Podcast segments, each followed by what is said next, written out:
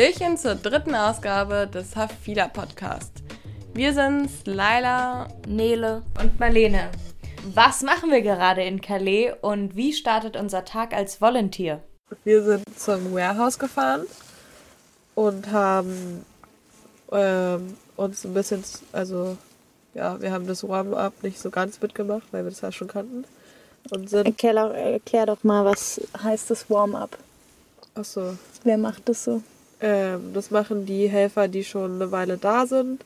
Und dann wird dann erstmal der Körper aufgewärmt und danach gibt es eine Einweisung, glaube ich, also so einfach in dieses, wie funktioniert das Lager und warum darf gerade keiner ins Camp und welche Jobs gibt es zu tun und dann eine Einteilung in die Jobs und wir sind einfach direkt wieder zum Bedding gegangen, wo wir gestern auch waren. Das heißt, wir haben Schlafsäcke, Isomatten, Decken. Alles, was mit Bett zu schlafen zu tun hat. Genau, aussortiert, also geguckt, sind die gut genug, dass man drauf schlafen warm. kann? Sind die warm genug? Haben die Flecken, Löcher? Genau, wir haben uns immer die Frage gestellt, würden wir halt selbst gerne da drin schlafen? Und man war immer so, musste sich auch immer wieder dran erinnern, es geht jetzt, es sind genug Spenden da, wir müssen echt nicht die Sachen nehmen, die so leicht müffelig riechen, sondern also man kann irgendwie schon, genau, schon so ein bisschen die Würde der Campbewohner da auch wahren und aussortieren. Du musst es jetzt selber entscheiden und hier entscheidet jeder autark und das ist auch wieder so ein bisschen das, wo dir die Wichtigkeit zugesprochen wird oder du ja. einfach das Gefühl hast, okay, du bewegst schon was, obwohl du hier nur so eine banale Arbeit machst, wie den ganzen Tag Betten klar zu machen. Was wir auch gemacht haben, dass wir Welcome Packs gemacht haben, das heißt immer für die, die für die Flüchtlinge, die an dem Tag neu ins Camp gekommen sind, die bekommen immer so ein Welcome Pack. Da ist eine Hygienetüte drin mit Zahnbürste, Rasierer habe ich heute auch gesehen, äh, Zahnpasta und so weiter, ein Schlafsack, eine Isomatte. Zwei Decken. Zwei Decken. Und das war's, ne? Ja. Und das, da variiert die Anzahl total. Also am Samstag mhm. waren es irgendwie 52, am Sonntag 60 Stück und heute waren es nur 35. Also und an einem Tag waren es irgendwie 120, weil am Abend davor ein Feuer einfach Aha. einige Zelte zerstört hat, sodass Leute, die schon voll ausgerüstet waren, dann wieder von Null starten mussten. In dem Warehouse, wo wir arbeiten, ist so eine ja relativ freie Zettelwirtschaft. Überall hängt irgendwas, irgendwelche Informationen und die, teilweise übersieht man die und eigentlich stehen da echt schockierende Sachen drauf. Was ich gerade eigentlich erzählen wollte, dass da auch ein Zettel war von der nahestehenden Räumung und angeblich ist die Ende diesen Monats und andere erzählen dann aber auch wieder ja in einer Woche schon. Aber irgendwie in diesem Warehouse spürt man davon gar nichts. Also gar die nichts. machen einfach weiter und das ist so ein Riesenumsatz. Also jeden Tag kommen da die groß beladenen Vans voll mit Spendensäcken und wir waren am Ende auch echt fast ein bisschen genervt von dem Beddingbus immer weiter und immer noch mehr Spenden. Wenn man halt nicht so richtig sieht, wo, also man weiß, wohin das geht, aber man sieht es halt nicht und du hast gerade was gelehrt, du hast gerade ein bisschen Ordnung geschafft und dann kommt das Neue und das andere wurde wieder weggenommen. Also man sieht, du fängst eigentlich irgendwie wieder von vorne an und so gefühlt ist es genau. so eine Sisyphus-Arbeit. Der Berg aber wird irgendwie nie leerer von Spenden. Dieser Jungle muss halt riesig sein.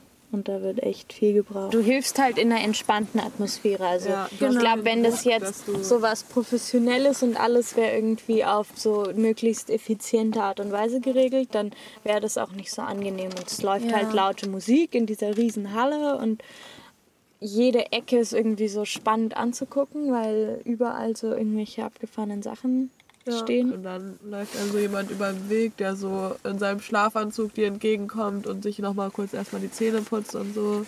Und ich meine, die machen ja auch schon das Beste draus. Also, dass sie dann einen Store eröffnen für die Helfer, wo, wo die Sachen, die irgendwie nicht, nicht wie sagt nicht, man, nicht appropriate, nicht, ja, nicht wirklich. Ähm, angemessen, angemessen für das, das, Lager sind, dann kannst du dir die da kaufen und so. Und ja, das finde ich auch echt cool, dass ähm, eigentlich nichts oh, weggeschmissen wird. Ja. Also auch wenn Sachen irgendwie nicht gehen oder die Qualität nicht genügend ist oder sowas, ähm, das wird dann trotzdem irgendwie noch verwendet, irgendwie anders noch verwendet. Und das finde ich irgendwie ein tolles System einfach von diesem Recycling. Wir sind ja noch relativ kurz da.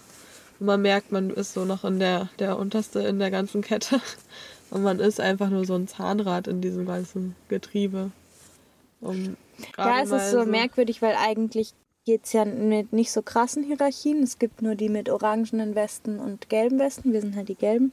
Aber dann so unterschwellig merkt man halt doch, dass es so was ganz anderes ist, wenn man da einfach irgendwie mitlebt und dabei ist und so seine Freunde und Bekannten einfach da in diesem Warehouse hat. Wir haben vorhin halt so überlegt, so ob wir da so reinpassen. Also ob wir jetzt hier auch so ein paar Monate leben könnten.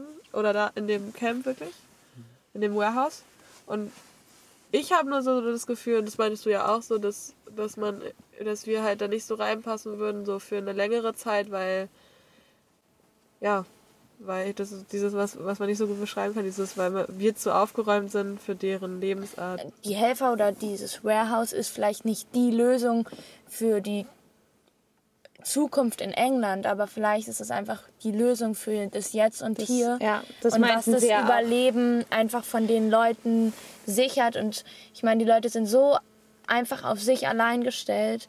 Und ähm, ich glaube, da macht ist das Warehouse unterstützend und, und gibt die Dinge, die sie eigenen Leute vielleicht einfach rettet. Oder ja, für den Moment für den, lässt. ja. Und somit irgendwo dann auch für die Zukunft.